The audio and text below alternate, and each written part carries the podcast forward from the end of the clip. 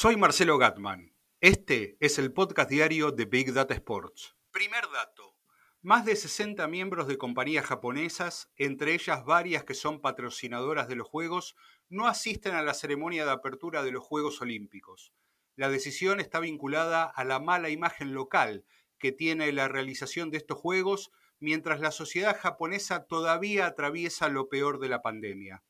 El caso más notorio fue la decisión de la automotriz Toyota, que retiró todos los anuncios televisivos para la transmisión local. Big Data Sports Daily.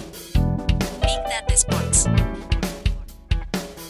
Especial Tokio 2020.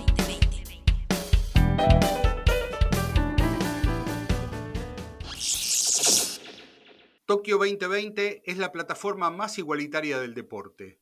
La igualdad de género en los Juegos Olímpicos no es solamente una cuestión de percepción, es también una idea avalada por los datos, tanto por la cantidad de atletas mujeres y hombres que participan, como por el interés repartido de los fanáticos. Además, Tokio 2020 cuenta con más de 160 atletas que públicamente manifestaron pertenecer al colectivo LGBTQ.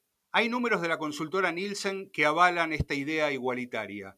Según datos de Nielsen Sports, en 2018 los deportes femeninos oscilaban entre el 2 y el 12% en la cobertura de los medios en lo que llamamos horario del prime time. En los Juegos Olímpicos esas diferencias desaparecen.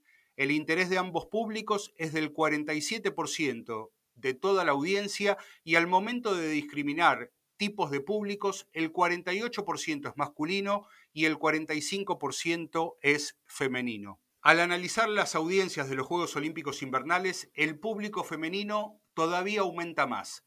Lidera el segmento con el 45% de la audiencia, con 43% de espectadores en general y el 42% de público masculino. La primera lectura es que los Juegos Olímpicos se perciben como una plataforma igualitaria. En competiciones como la Champions League, los Mundiales de Fútbol, la Copa América o la Premier League, la audiencia femenina apenas supera el 20% de lo que sería ese perfil de espectadores. En las variantes de la gimnasia olímpica, el 14% interesa solo a hombres, el 55% a ambos públicos y el 31% exclusivamente a las mujeres.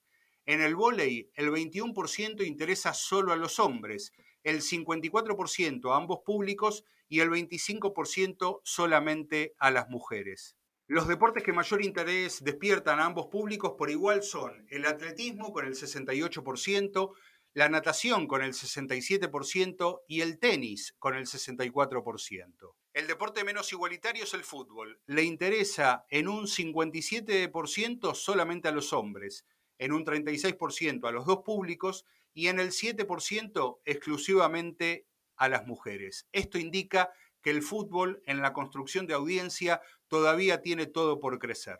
Recordamos, estamos hablando del interés de los espectadores en las versiones masculinas y femeninas de cada uno de estos deportes.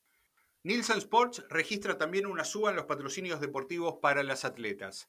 Entre 2017 y 2020, los acuerdos comerciales subieron un 31% en cantidad y un 65% en el valor de esos convenios.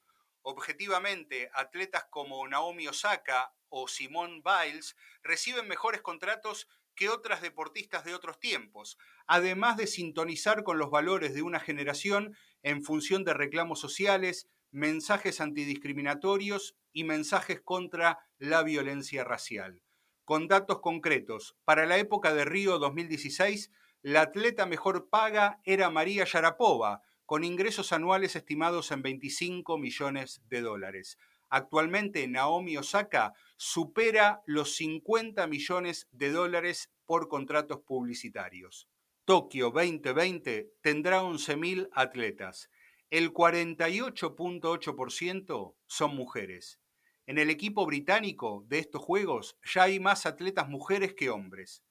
Para París 2024 se espera que la paridad de género en los Juegos Olímpicos sea total. Veo, veo. Una cosa maravillosa. ¿En dónde? En Flow. ¿Y vos qué ves? Flow es para vos. Más información en flow.com.ar. Big Data Sports Daily Que sigan los juegos.